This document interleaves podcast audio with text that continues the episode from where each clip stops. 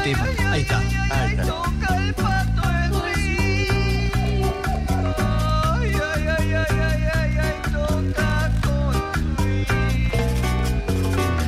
el tema de Pato Mink que hemos compuesto con el mismo. Hemos.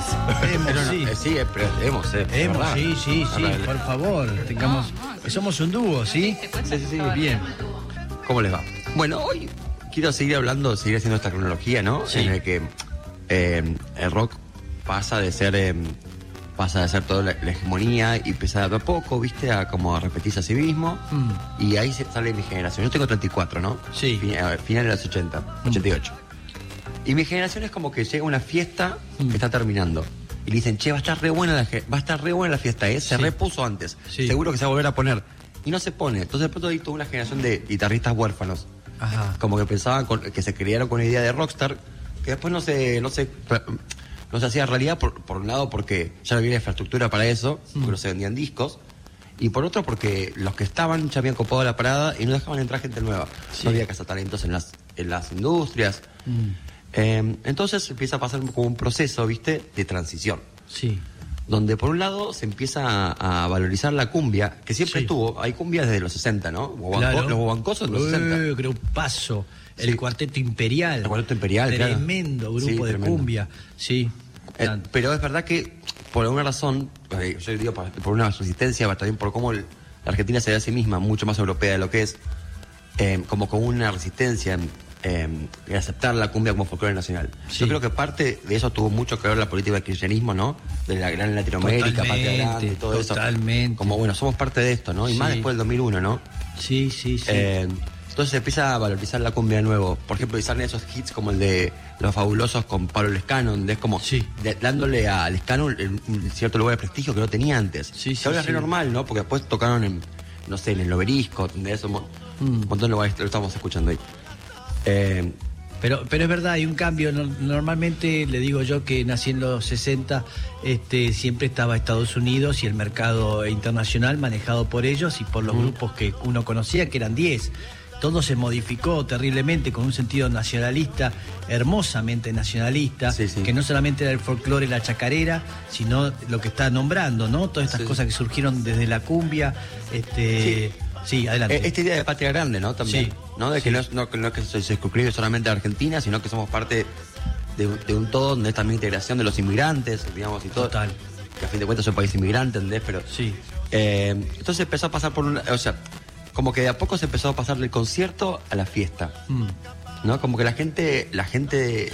em, em, la gente de mi generación, en los 20, empezó a salir más a bailar Sí. antes. Todo hablando siempre de la clase media, ¿no? Porque la cumbia siempre siguió siendo, siguió siendo sus propios hits Mm. durante todo, todo el tiempo, ¿no? Pero no, no se lo tomaba tan en serio en esa época. Claro. Capaz. Eh, No, no, no, era así como está diciendo.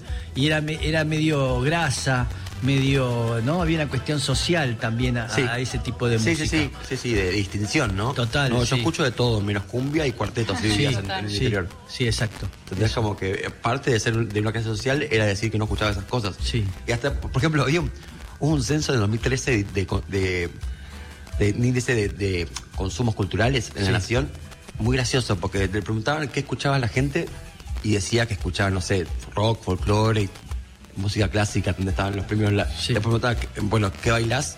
Sí. Todo el mundo bailaba cumbia. Claro. ¿Entendés? Pero nadie escuchaba cumbia, pero todo el mundo la bailaba. Claro, Entonces, ¿cómo se está? claro, Este doble estándar extraña, ¿entendés? Como que ahí te das cuenta Sí. también que mismo la gente... Disculpa. Sí.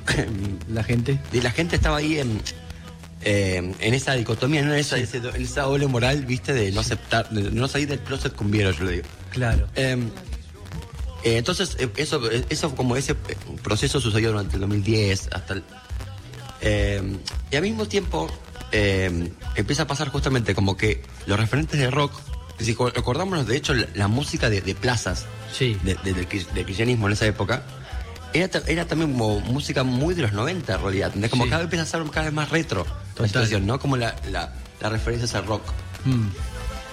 Eh, entonces después también empieza a pasar Hubo esto. muchos grupos, ¿no es cierto? De- los decadentes o Sí, muchos que- grupos que empezaron que a- mezclaban las a, cosas. mezclar todo Sí, eso. Muchos, la. Versuit. Sí, la Versuit, Sí. totalmente. Sí, sí. Por, esa, esa, por ejemplo, yo tomo, ¿no? Que mezcla rock con cumbia y vuelve rock. Sí. Tipo, sí, o, para mí obras maestras, la verdad. Total. Me encantan esas cosas que generan puentes, ¿no? Claro.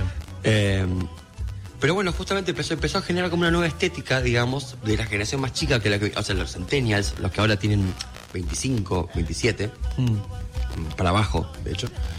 Eh, que se empieza a generar una nueva estética, digamos, que es muy resistida después por también por, por la gente de más de 40 ahora, por ejemplo. Claro. Porque, por un lado, a lo que hablábamos la otra vez, viste que hay como una, una sensación medio anti-yankee. Argentina siempre históricamente, esto se llama, esto es un, un comentario de Irigoyen, ¿no? Es como que Argentina siempre fue anti-yankee. Del- Dentro de Latinoamérica, digamos, es como que, yo cuando era chico, por ejemplo, alguien estaba vestido como la gente que se viste ahora, decías, che, Sí. ¿por qué te estás, estás re yankee?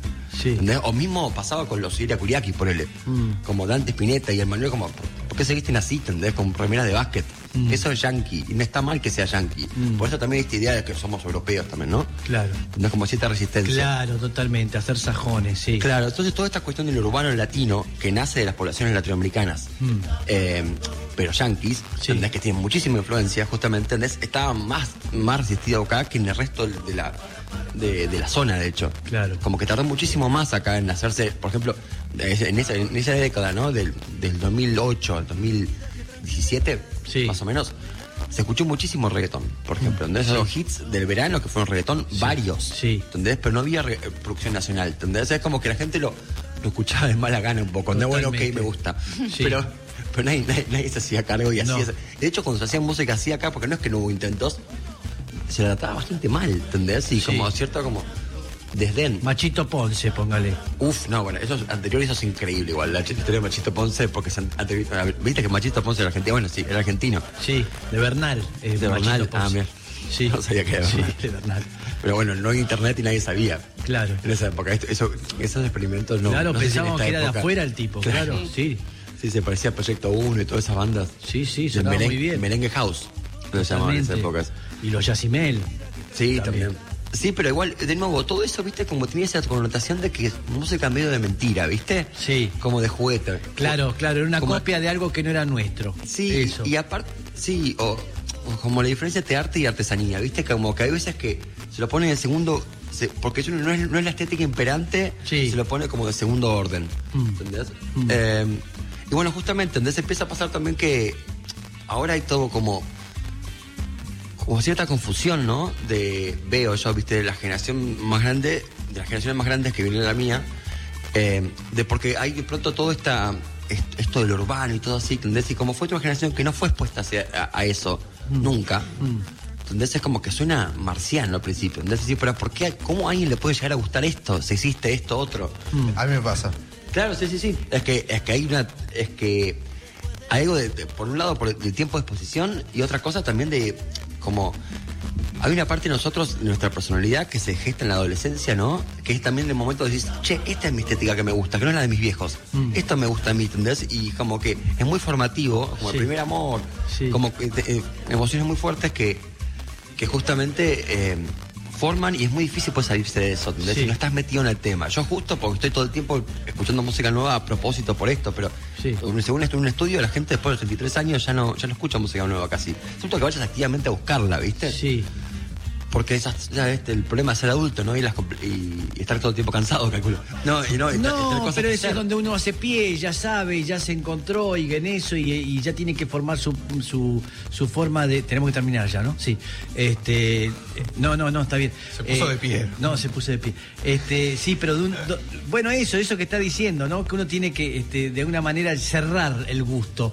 Me gusta esto, yo soy el, el jazz, el folclore Sí. o lo que sea. El problema es que uno cierra el gusto y el, el Sí. mundo es dinámico. Total. Sigue, sigue avanzando. Pero claro. Entonces, si vos cerrás tu gusto, después vas a estar cada vez más, más alejado No, de lo que está pasando. era una idea, una ideología que era, era, era pensar y, y cerrar el gusto. Ahora eh, no existe todo eso. Ahí se terminaron con los prejuicios, se, se terminó con un montón de cosas que, que gracias a internet, ya lo hablamos esto, este, está más abierto y puede encontrarse, y es lo que le pasa a la gente, que puede de- decidir eh, distintas cosas, ir escuchando cosas que le van interesando, modificando Sí, pero esto mismo que decía, estaba más abierto, pero también Internet genera esos nichos donde de pronto yo conozco gente, un montón de gente, de youtubers y cosas así, que siguen hablando mal de las músicas actuales. Sí. O sea, como si vos querés buscar tu opinión en Internet, la vas a Y encontrar. sí, y bueno. Entonces, si te metes ahí, Sí. ya está, y, no, y podés no, no salirte nunca. de ahí. Y bueno, son inseguridades, son bandos, son lugares donde uno se mete justamente para sentirse que hace pie y que lo quieran y qué sé yo. Armas unido. Bien, nos tenemos que ir.